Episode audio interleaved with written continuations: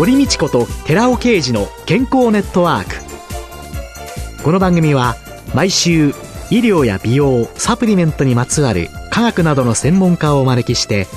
私たちの健康のために役に立つお話を伺う健康生活応援番組です。包摂体サプリメントと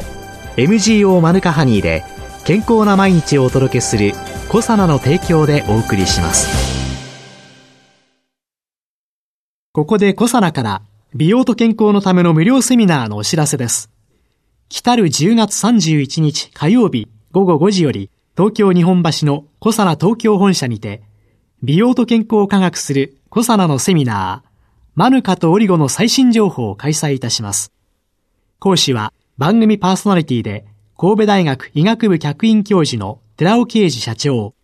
参加費は無料です。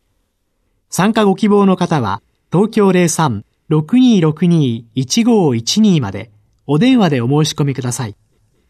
コサナから美容と健康のための無料セミナーのお知らせでした。こんにちは、堀道子です。今月は快眠セラピストで睡眠環境プランナーの三橋美穂さんをゲストに迎えて睡眠と健康テーマにお送りしています。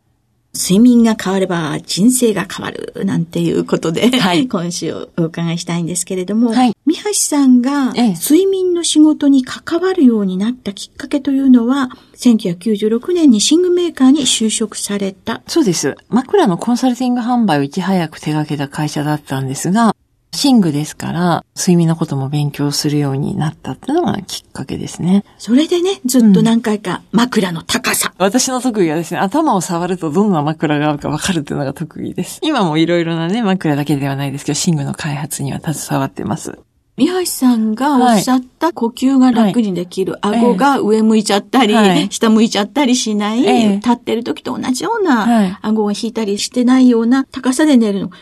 そういう枕って案外ないんじゃないですか？結構ね、高くなってるのかな？よく見るとね、あるんですよ。意外と最近低い枕は増えてるんですが、私たちの枕っていうイメージが、なんかふんわりしたものっていうので、ボリュームがあった方が寝やすいとか豊かな感じがするっていう、すり込みがあるから、低い枕をそのまま寝具売り場に置いてあっても、説明がないと売れないので、わざわざそれを選ぼうとしないから、売れなければメーカーも作らないというふうになっていってしまうので、思ったよりも自分に合う枕は低いんだっていうのはぜひ覚えておいていただきたくて、最近はあの枕のアドバイザーの方も、寝具売り場には専門家の方もいますので、なかなか合う枕がないという方は相談してみるといいですね。そういえばね、うん、映画とかね、うん、いろんなのに出てくる、すごい大きなね、はい、ホテルにあるね、あの、羽枕のね、すごいのとかっていうのがね、はい、富の象徴のように 思ってる。でも睡眠にとって合う枕っていうのは低いんですね。低いですね。予想外に低いです。あの、うん、本当皆さんびっくりされるんですけど、え、こんなに低いんですかっていう感じで、えー、低くて違和感ありますかって聞くと、とあった高さだと、一様にですね、あ、気持ちいいですっていうふうにね、言われるんです。こういうのもっともっといっぱいいっぱい啓発して、枕売り場の高さが変わるぐらいになると。ねえ、もう20年以上私啓発してるんですけど、なかなか浸透していかないなって。本当にあった枕を使ってる人ってまだ1割ぐらいじゃないかなっていう印象なんですよね。もうテレビドラマでもね、はい、休むところはね、はい、低い枕を。もう本当ね、ドラマなんか見てると、すごい気になっちゃって枕が。特に子供が高い枕してこんな風に寝てると、えー、あ、猫背になっちゃうとか思いながらね、見てますね。職業的視線というのは、そういうところに来るんですね。はい枕だけじゃなくて、お布団の研究開発っていうのは、実際はどういうことをなさった？私はシングメーカーの時は枕が中心だったので、枕をこんな形にしたらいいんじゃないかって試作品を試したり、あとは枕のアドバイザーの育成をしたりだとか、していましたね。で、2003年に快眠セラピストとして独立されたわけですけれども、はい、きっかけは何だったんですか？きっかけはですね、まああんまりかっこよくはないんですけど、ちょっと体調が悪くなって、仕事続けるのが難しくて、それで一旦やめて、でも、あの、仕事自体は好きだったので、ちょっと一人でやってみようかなっていうふうに思って、フリーで睡眠のアドバイザーとして独立をしたっていうふうに。なんだかすごい展開ですね。じゃあまあ一人でやってみるかなって。いやいや、もうそんなに、そんなに軽くない。その時はもうちょっとシリアスだったんですけど、もう辛くて、2年経ってメガネなかったらどっかに就職しようと思ってたんですけど、えー、まあ半年ぐらい経って仕事の依頼が少しずつ来るようになって、ホームページを作ったことがきっかけなんですが、うん、それまでに本も一冊出していたので、仕事の依頼が来るようになって、まあ1年経ったら、だいたい目処が立って、今は15年目になります。1年で目処が立ったって、それすごいですよね。割とよく知られた職業ではないわけですよね。はい、まあ今までない職業ですね。はい。で、実際にはその快眠セラピストのお仕事っていうのは、はい具体的には？今はですね、講演ですとか、あと執筆、あと睡眠関連企業、寝具メーカー、ベッドメーカー、あとパジャマメーカーですとか、そういうところのコンサルティングをしています。前の研究開発の知識と、はい、そうですね。睡眠に対する知識、はい、様々なものが全部生きてくるという。講演の依頼というのはどういうところからが多いんですか、はいもう本当様々なんですけど、まあ経営者の方たちの集まりですとか、えー、先週は学校の先生たち、あと企業も多いですし、うん、社員の方たちの健康増進のための講演会ですとか、あとは地方自治体でやることもありますし、いろいろ様々ですね。はい。そういう意味ではね、やっぱり睡眠の大切さっていうのが、はい。ただ眠ればいい。人間としたら普通に眠れるでしょという考えじゃなくて、うん、よりよく快適に昼間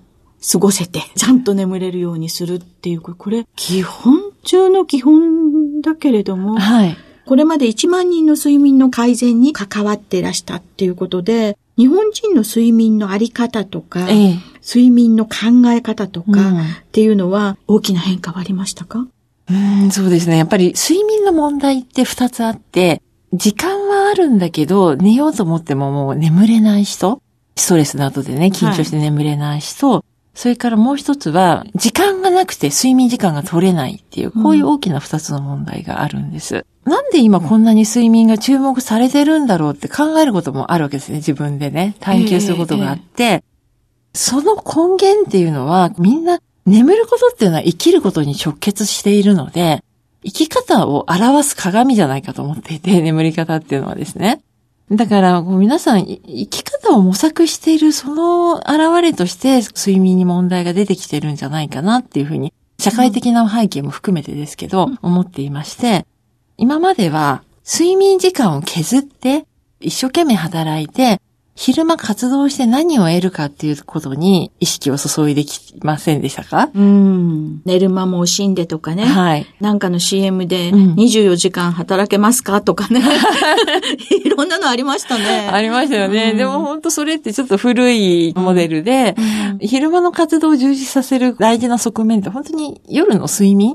夜の睡眠と昼の活動って、光と闇のようにこうする存在で、光が光として輝くためには闇が必要ですよね。うん、で、闇が色濃ければ濃いほど光って輝きを増します。ですから、昼の活動を充実させようと思ったら、生産性を高めたい、仕事の成果上げたいと思ったら、夜の睡眠、自分に必要な睡眠時間を知っていて、その睡眠を取るためにはどう他をマネージしたらいいかっていうふうに意識が注げる。忙しいから睡眠時間を削ろうっていうのは、時代がちょっと古いかなっていう印象なんですよ。うん、バブル時代の名残かなって思うんですけど。私なんかかなり古い人間でございますのでですね、うん、学生時代にですね、三、はい、等四楽というね、睡眠時間が3時間だったら合格するかもしれないけど、はい、4時間寝ちゃったら、はい、怒っちゃうわよっていうような言葉が、はいそれこそ本当に眠る間も惜しんで、勉強させられた、はい、しなきゃいけないと言われた世代なので、はい、その人たちが受験戦争をくぐり抜けいろいろしてきて、今、60代、70代になってるから、はい、その人たちの意識っていうのは、寝る間を惜しまないでっていうのの睡眠の質をやっぱり今考え始めたのかなっていうね。そうですね。うん、そんな気もしますけれどもね。はい、ご著書の睡眠メソッド100ってこれ面白かったです。とても読ませていただいて。ありがとうございます。この中で、うん、睡眠が変われば人生が変わるっていうふうに書いてくださるわけですけれども、はい、これは昼の活動を中心としてきた私たちなんですけど、逆にその昼を成り立たせている夜の睡眠っていうのを大事にすることによって、本当に陰陽の対極図ってイメージできます？白と黒のね、勾玉が融合し合ったような。昼の活動と夜の睡眠って同じだけの価値が本来はあるわけですよね。そこの意識が変わった時に、あ、ちょっと二つ質問していいですか？はい。一日の始まりって、いつだと思いますか？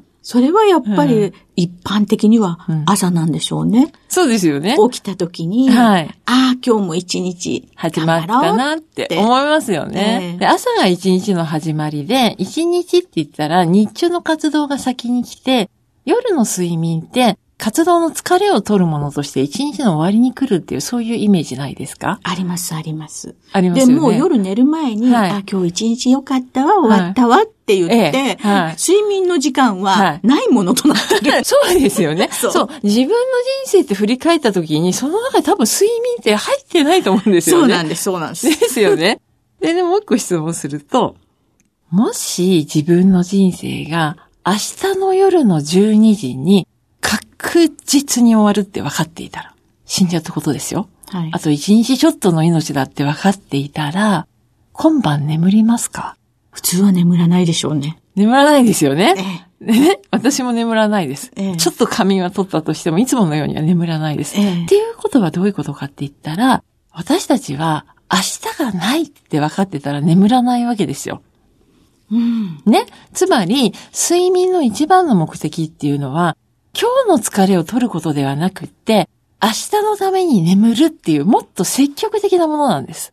本来睡眠は明日の準備のもの。だから、一日はね、睡眠から始まっているのかもしれないっていう思ったら、ああ、疲れたなんてこう寝てる場合じゃないですから。ぜひね、明日のための眠りを意識しながら、眠りについていただければと思います。そうか。睡眠が変われば人生が変わるっていうのの一日の始まりっていうのは、はい、明日のための準備のために眠っている自分。えーうん、一日の始まりは眠る時からって考えたら、ねはい、睡眠に対するいろんなことも変わってくるし、起きてる時も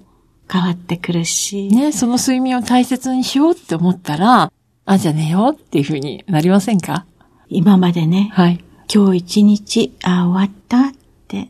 お休みって、そんで終わってたんですよね。でも、じゃあ、こっから明日の新しい一日が始まると思って、うん、はい。眠りにつきましょうという、そんなことなんでしょうそうですね。はい。今月は4週にわたり、快眠セラピストで、睡眠環境プランナーの三橋美穂さんをゲストに迎えて、睡眠と健康テーマにお話を伺いました。ありがとうございました。どうもありがとうございました。続いて、寺尾刑事の研究者コラムのコーナーです。お話は、小佐野社長で神戸大学医学部客員教授の寺尾刑事さんです。こんにちは、寺尾刑事です。今週は先週に引き続き、ヒトケミカルとヒトケミカルの組み合わせ、Rα リポ酸と L カルニチンによる生活習慣病予防についてお話ししていきます。L カルニチンと Rα リポ酸による過酸化脂質の減少と脂質代謝に関する相乗作用に関するカリフォルニア大学の2002年の研究報告を紹介します。ちなみに、また余談ですが、この研究報告の著者の一人は、ブルース・エイムズといっ簡単に物質の変異原性を評価するエイムズ試験の考案者で有名で、最近私の友人のゲイハートと私と共同研究したいとのことで、ゲイハートが私を紹介した人です。今でも元気なのですが、今年90歳になります。エイムズの最近の研究は、ミトコンドリアの老化を起こす物質を同定する特に脳の老化におけるミトコンドリアの役割と栄養素摂取の効果の検討です。では、この研究の内容に戻ります。弱霊ラットと老齢ラットを用い、加齢に伴って脳細胞や幹細胞など様々な細胞のミトコンドリアの機能が衰えるところを L カルニチンと Rα リポ酸を併用して投与すると改善されることがこの研究によって明らかとなった論文です。ご存知のようにミトコンドリアはエネルギー産生工場とよく言われますが、このミトコンドリアの膜電位が高ければ、ミトコンドリアへエネルギー源を輸送しやすく、エネルギー産生、つまり ATP 合成も進みやすくなります。ローレイラットは弱レイラットに比べ、このミトコンドリア膜電位が50%も低いのです。このローレイラットに L カルニチンと Rα リポ酸を併用して与えると、そのミトコンドリア膜電位は50%上昇することが判明しました。マロンジアルデヒドは脂質過酸化の評価にバイオマーカーとして利用されていますが、このマロンジアルデヒドの GC マス測定によって肝細胞における脂質過酸化物量を調べています。まず、ローレイラットは弱レイラットに比べ脂質過酸化物の蓄積量が多いことがわかります。L カルニチン投与群では、ローレイラット、弱レイラット問わず脂質過酸化物の量は上昇するのですが、Rα リポ酸単独で、あるいは Rα リポ酸と L カルニチンを併用して投与した群では、無投与群に比べ、脂質過酸化物量が非常に減少することが確認されています。また、この論文では、ラットの歩行活動も測定しています。L カルニチンと Rα リポ酸投与群では、弱霊ラット及び老齢ラットの両方で歩行距離及び歩行時間の増加が確認できています。このことは L カルニチンと Rα リポ酸の併用投与が加齢に伴う酸化を改善するだけではなく、一般的な代謝に伴う生理活性の改善を引き起こすことを示しています。以上のように脂質代謝に関与する L カルニチンと高い抗酸化作用を持つ Rα リポ酸により過酸化脂質の発生抑制が行われていて、L カルニチンと Rα リポ酸が高齢動物の加齢によるミトコンドリア機能と代謝機能の回復に相乗的に寄与することが判明しました。LDL を減らして糖尿病やがんなどの生活習慣病を予防するためにも L カルニチンと Rα リポ酸の併用摂取がおすすめです。お話は小佐奈社長で神戸大学医学部客員教授の寺尾啓二さんでした。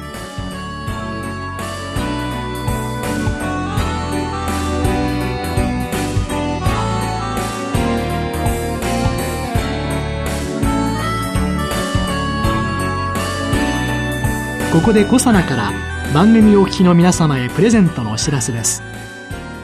マヌカハニーを環状オリゴ糖を利用することで粉末化して配合した水でもお湯でもさらっと溶けて美味しく召し上がれるコサナのマヌカとオリゴのドリンクパウダーを番組お聞きの10名様にプレゼントします。プレゼントをご希望の方は番組サイトの応募フォームからお申し込みください。コサナのマヌカとオリゴのドリンクパウダープレゼントのお知らせでした。堀道子と寺尾啓二の健康ネットワーク